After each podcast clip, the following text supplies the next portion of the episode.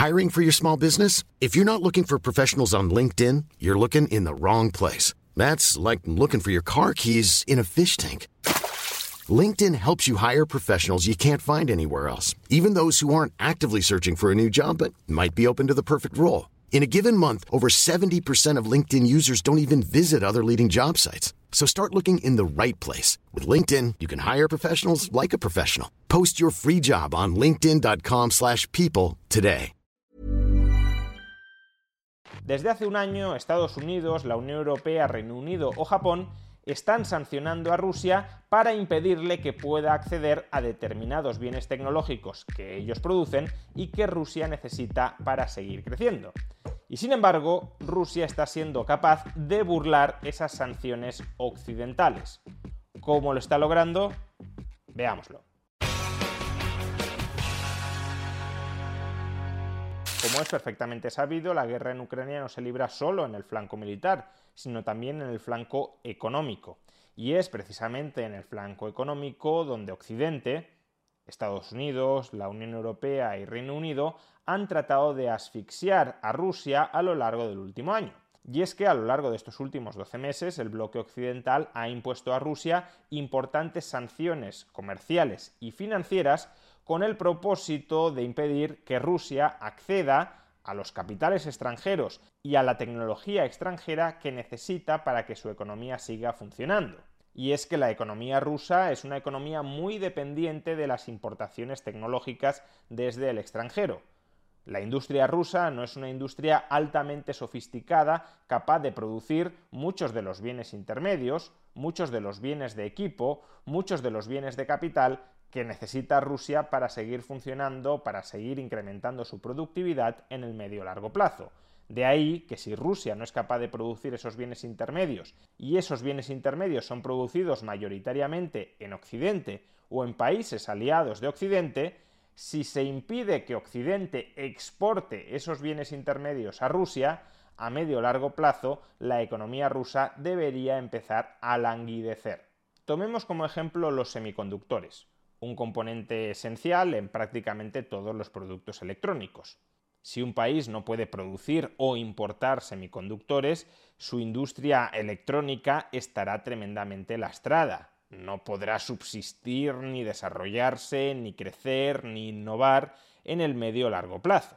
Pues bien, aproximadamente el 80% de la producción mundial de semiconductores se concentra en Taiwán, Corea del Sur, Japón Europa y Estados Unidos.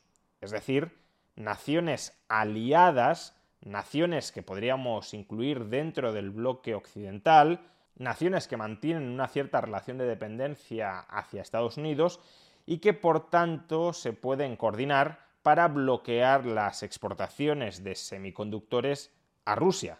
Por tanto, una acción conjunta de estos diversos países podría, en principio, aparentemente, asfixiar la industria electrónica de Rusia. No te vendo los semiconductores y por tanto bloqueo tu producción electrónica. Hasta 2022, Rusia solía importar anualmente unos 160 millones de dólares en semiconductores desde países como la Unión Europea, Estados Unidos, Reino Unido o Japón. En 2022, esas cifras de venta cayeron a alrededor de 60 millones de euros, es decir, hubo una contracción de 100 millones de euros en las importaciones de semiconductores desde estos países que conforman el bloque occidental. Ahora bien, ¿significa esto que Rusia se ha quedado sin la posibilidad de acceder a los semiconductores que necesita para el desarrollo de su industria electrónica? No, no significa eso ni mucho menos. Por un lado, lo que ha sucedido es que China ha incrementado sus exportaciones de semiconductores a Rusia, porque China también produce semiconductores. Pero es que, por otro lado, ha sucedido algo todavía más curioso y que ya tuvimos ocasión de comentar en un vídeo anterior con respecto a las importaciones en general y que es muy claramente observable en el caso de las importaciones de semiconductores en particular y es que Rusia se está saltando las sanciones que le ha impuesto el bloque occidental utilizando otros países neutrales, no alineados, como intermediarios para comprar en Occidente aquello que Rusia necesita comprar de Occidente. Fijaos en cómo desde que comenzó la guerra en Ucrania, las exportaciones de semiconductores desde países como Kazajistán, como Turquía o como Serbia hacia Rusia se han disparado. ¿Y cómo es posible que estos países exporten semiconductores a Rusia si desde luego no los producen? Pues porque las importaciones de semiconductores desde el bloque occidental, Estados Unidos, Unión Europea, Reino Unido o Japón, por parte de estos países, también se han disparado durante ese mismo periodo de tiempo. Es decir, que Serbia, Kazajistán o Turquía compran muchos más semiconductores a Europa, a Japón o a Estados Unidos de los que compraban antes, y lo que hacen es revendérselos a Rusia porque nosotros ya no podemos vendérselos directamente a Rusia. Pero en cualquier caso, Rusia sigue accediendo a los semiconductores que necesita para que su economía continúe funcionando. Que esto, por cierto, es exactamente lo mismo que está haciendo la Unión Europea con respecto al diésel ruso. Como ya explicamos en un vídeo anterior, la Unión Europea ya no puede comprar diésel de Rusia, pero eso no significa que no acceda a diésel del petróleo refinado de Rusia. Básicamente lo que hace la Unión Europea es comprar el diésel de la India y la India tiene diésel porque compra crudo a Rusia y lo refina en sus refinerías, de modo que la transacción sigue siendo más o menos la misma. Lo único que cambia como mucho es que no se lo compramos a las refinerías rusas, pero sí se lo compramos a las refinerías de la India, que a su vez se lo compran a las compañías productoras de petróleo crudo ruso. Y a partir de ahora, ¿qué? Si el bloque occidental pretende impedir que Rusia acceda a determinados bienes tecnológicos que se producen dentro de ese bloque occidental, pero Rusia sigue accediendo a ellos utilizando como intermediarios a terceros países no sancionados, el camino aparentemente lógico a seguir por parte del bloque occidental sería también sancionar a aquellos terceros países o a aquellas compañías que están ayudando a Rusia a burlar las sanciones de Occidente. Sin embargo, este enfoque tiene un problema muy evidente.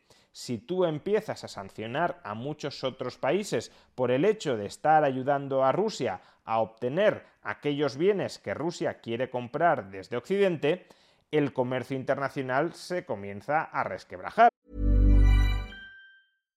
If you're looking for plump lips that last, you need to know about Juvederm lip fillers. With Juvederm Volbella XC and Juvederm Ultra XC, your lip look, whether it's subtle or bold, can last up to one full year with optimal treatment and no additional maintenance. Find a licensed specialist and see if it's right for you at Juvederm.com today. That's J U V E D E R M.com. Add fullness to lips in adults over 21 with Juvederm Volbella XC or Juvederm Ultra XC. Do not use if you have severe allergies or a history of severe allergic reactions, or if you're allergic to lidocaine or the proteins used in Juvederm. Tell your doctor if you have a history of scarring or taking medicines that decrease the body's immune response or that can prolong bleeding. Common side effects include injection site redness, swelling, pain, tenderness, firmness, lumps, bumps, bruising, discoloration, or itching. As with all fillers, there's a rare risk of unintentional injection into a blood vessel, which can cause vision abnormalities, blindness, stroke, temporary scabs, or scarring. For full important safety information, visit juvederm.com.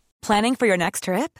Elevate your travel style with Quince. Quince has all the jet setting essentials you'll want for your next getaway, like European linen, premium luggage options, buttery soft Italian leather bags, and so much more. And is all priced at 50 to 80% less than similar brands. Plus, Quince only works with factories that use safe and ethical manufacturing practices. Pack your bags with high-quality essentials you'll be wearing for vacations to come with Quince. Go to quince.com slash pack for free shipping and 365-day returns.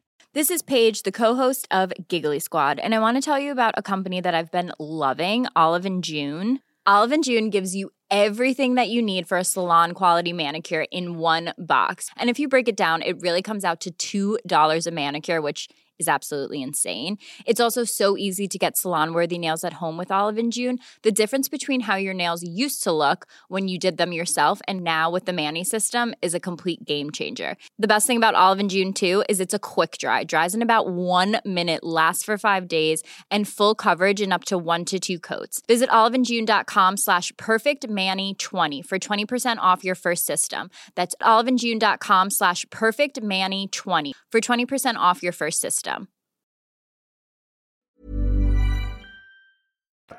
Si la Unión Europea ya no solo tiene prohibido en gran medida comerciar con Rusia, sino también con Kazajistán, con Serbia o con Turquía, te estás cargando los flujos comerciales. No solo eso, si sancionamos a Turquía, pero Turquía utiliza a un tercer país para burlar las sanciones de la Unión Europea, también vamos a sancionar a ese tercer país. En tal caso, al final nos quedaríamos con un comercio tremendamente regional. Únicamente podríamos comerciar entre Estados Unidos, la Unión Europea, Japón, Reino Unido, Corea del Sur, Taiwán y poco más el resto del mundo que no esté alineado y que no acepte someterse a las sanciones que establece la Unión Europea a Rusia, y remarco esto, son sanciones que establece la Unión Europea o Estados Unidos a Rusia, no sanciones que haya establecido Turquía, Serbia, Kazajistán, Brasil o Sudáfrica a Rusia. De modo que desde su punto de vista es perfectamente razonable que no quieran sumarse a esas sanciones y que tampoco quieran respetarlas. Con lo cual, si no las respetan porque no las comparten, lo que nos queda es extender las sanciones también hacia ellos, rompiendo nuestros lazos comerciales. Y como romper los lazos comerciales es tremendamente costoso para todos, no queda muy claro que se puedan dar muchos más pasos hacia adelante para sancionar a aquellos que ayuden a Rusia a burlar las sanciones del bloque occidental. Porque cuanto más se quiera avanzar en esa línea de dureza, de sancionar y de romper relaciones comerciales con aquellos que no respetan las sanciones comerciales a Rusia, más oposición dentro del bloque occidental aparecerá. Una cosa es ponerse de acuerdo para sancionar a Rusia y otra cosa muy distinta es ponerse de acuerdo para sancionar, por ejemplo, a Turquía o para sancionar a Serbia por el hecho de que estén ayudando a Rusia a burlar las sanciones de Occidente. Puede haber países dentro de la Unión Europea que no vean del todo mal romper relaciones comerciales con Rusia, pero también con todos los otros países del entorno europeo. O si en cambio optamos por sancionar a las compañías que no respetan estas sanciones comerciales a Rusia, manteniendo, eso sí, la amistad y los flujos comerciales con los países desde los que operan estas compañías, ¿realmente somos capaces de imponer a todas las compañías que financian operaciones, que transportan mercancías, que almacenan mercancías, que aseguran mercancías. ¿De verdad somos capaces de imponerles a todas estas empresas nuevas obligaciones de papeleo y de fiscalización de todos y cada uno de los bienes que están transportando y hacia dónde los están transportando? ¿De verdad somos capaces de verificar que las empresas que participan, no ya necesariamente grandes empresas, sino pequeñitas empresas locales, cumplimentan todo ese papeleo de manera veraz y no están engañando a los funcionarios? Es decir, ¿de verdad somos capaces de verificar la información que esas compañías nos trasladan a los burócratas occidentales sobre cuánto están efectivamente respetando las sanciones? Porque claro, si añadimos muchas nuevas obligaciones y queremos además inspeccionar de manera mucho más directa el cumplimiento de esas obligaciones a las empresas, por ejemplo, no transportes chips a Rusia, pues todo eso lo que hace es añadir muchos más costes al movimiento internacional de mercancías, de cualquier mercancía, porque no solo se encarece el transporte de mercancías a Rusia, se encarece también el transporte de mercancías a otras partes del mundo, porque tendremos que verificar que esas mercancías que no van a Rusia efectivamente no van a Rusia. Y cuanto más tensionemos los flujos comerciales, no ya hacia Rusia, sino hacia el resto del mundo por el riesgo de que el resto del mundo sea utilizado como base para burlar las sanciones del bloque occidental hacia Rusia, cuanto más tensionemos esos flujos comerciales hacia el resto del mundo, más discrepancias, más disidencias empezarán a emerger dentro del bloque occidental.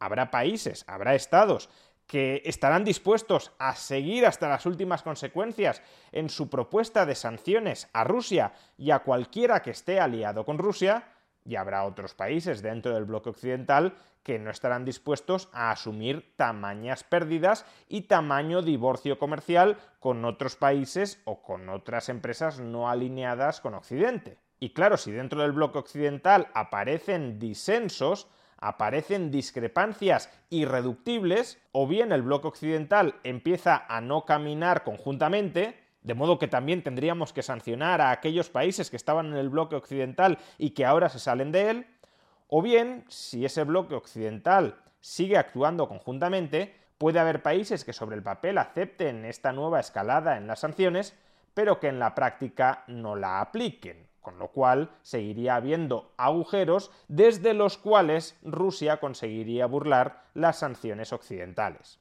En definitiva, aunque los estados estén tratando de trasladar la guerra al frente económico, esa traslación de la guerra al frente económico está siendo, como casi todo lo que hacen los estados, mucho más ineficiente de lo que esos estados esperaban en un principio no es que no estén entorpeciendo el suministro de determinadas mercancías a Rusia, es que Rusia está consiguiendo en gran medida burlar muchas de esas restricciones gracias a la colaboración de terceros países y de terceras compañías privadas. Y el bloque occidental frente a eso es mayoritariamente impotente.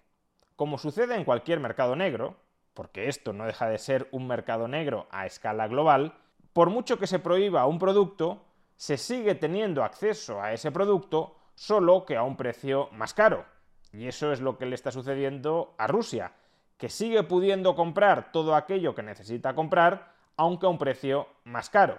Algún daño, por tanto, económico sí se le causa a Rusia, pero también, no lo perdamos de vista, autoinfligiéndonos un importante daño económico a nosotros mismos. Y la cuestión, en última instancia, es esa cuánto daño económico adicional vamos a estar dispuestos a soportar o van a estar dispuestos nuestros políticos a imponernos con tal de dañar a Rusia. Y puede que el umbral máximo de dolor de Occidente con respecto a las sanciones de Rusia ya esté muy cerca.